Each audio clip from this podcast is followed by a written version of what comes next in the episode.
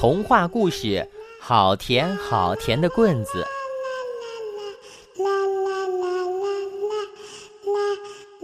豪猪先生做客回来，他看见自己院子里的花儿被人踩到了，一只放在窗台上浇水用的瓦罐也被打翻在地上，摔成了三瓣儿。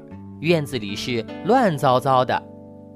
豪猪先生气极了，浑身的刺都竖了起来。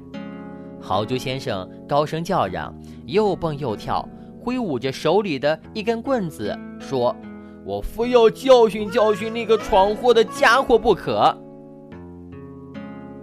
左邻右舍都吓坏了，大家管住自己的孩子，千万别去看热闹，说不定会挨上一棍子呢。这时候，小黑熊从家里溜出来，他跑到了豪猪先生的院子里，轻声轻气地说。豪猪伯伯，您生气了吧？怎么不？我找到那个家伙，非用棍子打他，用刺刺他不可。豪猪先生眼睛瞪得大大的。我知道是谁弄的。小熊挠挠头说：“是谁？”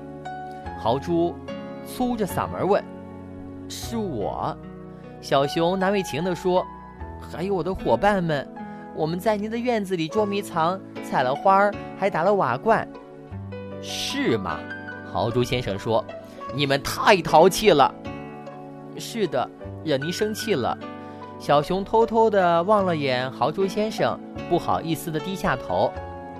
豪猪先生想了一下，说：“你把那些小淘气的给我找来，我要见见他们。”小熊、小鹿、小羚羊，还有小兔和小松鼠，挨个儿排了队走过来。他们心里很害怕呢。豪猪先生放下手中的棍子说：“本来我要好好教训教训你们的，可是现在我要亲你们一下。”豪猪先生挨个儿亲了大伙一下，轮到小熊了。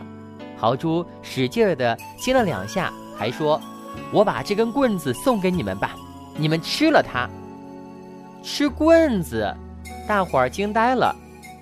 对了。吃棍子，不吃了它，我就饶不了你们。